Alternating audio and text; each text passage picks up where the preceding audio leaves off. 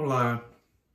No Salmo 40, no verso 17, o salmista diz, reconhecendo a sua própria realidade: Eu sou pobre e necessitado, porém o Senhor cuida de mim. Tu és o meu amparo e o meu libertador. Não te detenhas, ó Deus meu.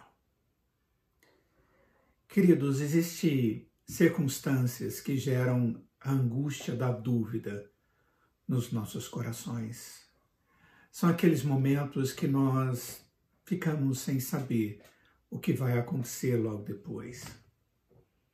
Algumas vezes nós somos conduzidos tão profundamente nas nossas dúvidas que estas dúvidas promovem um grande peso que é difícil de carregar. E é justamente em meio a essas situações que nós devemos nos lembrar das promessas da providência de Deus a favor daqueles que nele creem. Nós devemos aprender a viver dependentes de Deus. A Escritura diz que Ele é o agricultor, o filho é a videira e nós somos os ramos da oliveira, bem cuidados por Ele, tratados por Ele. Existem momentos que as coisas não acontecem como nós esperamos.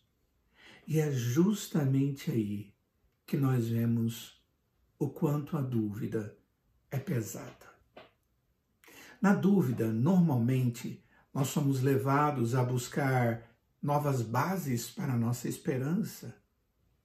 Mas aí, felizmente, Deus, em sua muita misericórdia, continua demonstrando a si mesmo todos os dias, promovendo a sua graça a cada instante. Nós temos a tendência de duvidar quando não temos o que tanto queremos. Nós agimos como uma criança, cheio das dificuldades e ansiedades no coração por coisas menores. Nós precisamos entender que Deus sempre age a nosso favor. Ele sabe quais são as nossas necessidades. Ele não deixou de ter poder ou de ser Deus por ter agido de maneira diferente da esperada por nós. Ele simplesmente tem o seu propósito antes que o nosso. Os atos de Deus sempre são consistentes. Quando Jesus disse aos seus discípulos que haveria de padecer, houve uma reação muito negativa por parte deles angústia, ficaram tão atribulados que Jesus diz: Não se turbe o vosso coração, não fiquem apavorados, não fiquem amedrontados. O que vai acontecer é algo bom, eu vou arrumar lugar para vocês na eternidade. O que o Senhor Jesus estava querendo mostrar a partir daquele momento e até o final da sua obra redentiva é que tudo o que aconteceria seria uma demonstração consistente e graciosa das atitudes de Deus a favor daqueles que Ele ama.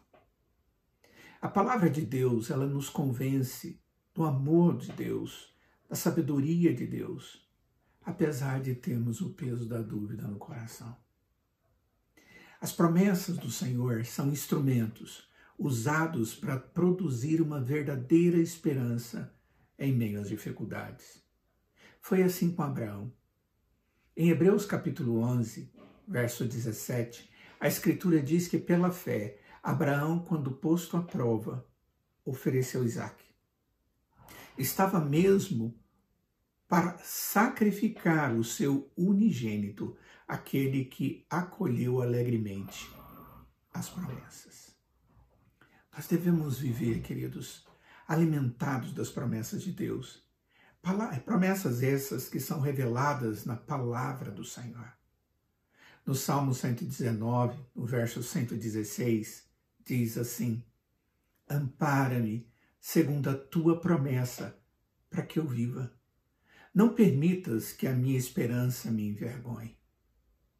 O apóstolo Paulo nos ensina que somos, antes de crer, sem as promessas que causam esperança.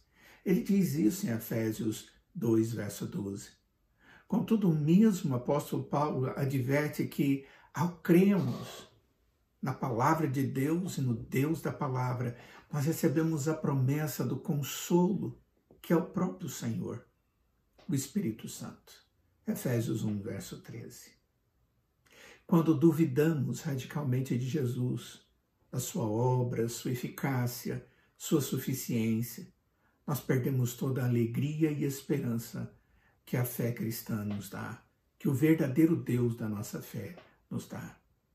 Nós temos que aprender que Deus sempre continuará sendo o Deus que cuida de nós, mesmo nos momentos da dúvida. E se isso acontece, nós podemos, a semelhança do salmista, no Salmo 40, verso 17, dizer: Eu sou pobre e necessitado, porém o Senhor cuida de mim. Tu és o meu amparo e o meu libertador. Não te detenhas, ó Deus meu. Vamos orar. Ó Senhor, em momentos da nossa vida temos ficado com tantas dúvidas a respeito do futuro, do que virá depois. Mas, ó Pai, faça com que os nossos olhos estejam se voltando para o alto, para o Senhor, para o verdadeiro Deus, para que o nosso coração se tranquilize, para que a nossa alma fique em paz e para que, ó Pai, experimentemos da plenitude, ó Pai, das promessas que o Senhor traz na Sua Santa Palavra. Cuida daqueles, ó Pai, que estão angustiados. Leva-os à tua intimidade. Fortaleça-lhes a fé. Pastoreie o seu coração. Ó Deus, faça essa, faça essa obra que somente o Senhor pode fazer. É o nosso pedido sincero, verdadeiro na tua presença. Em nome de Jesus. Amém.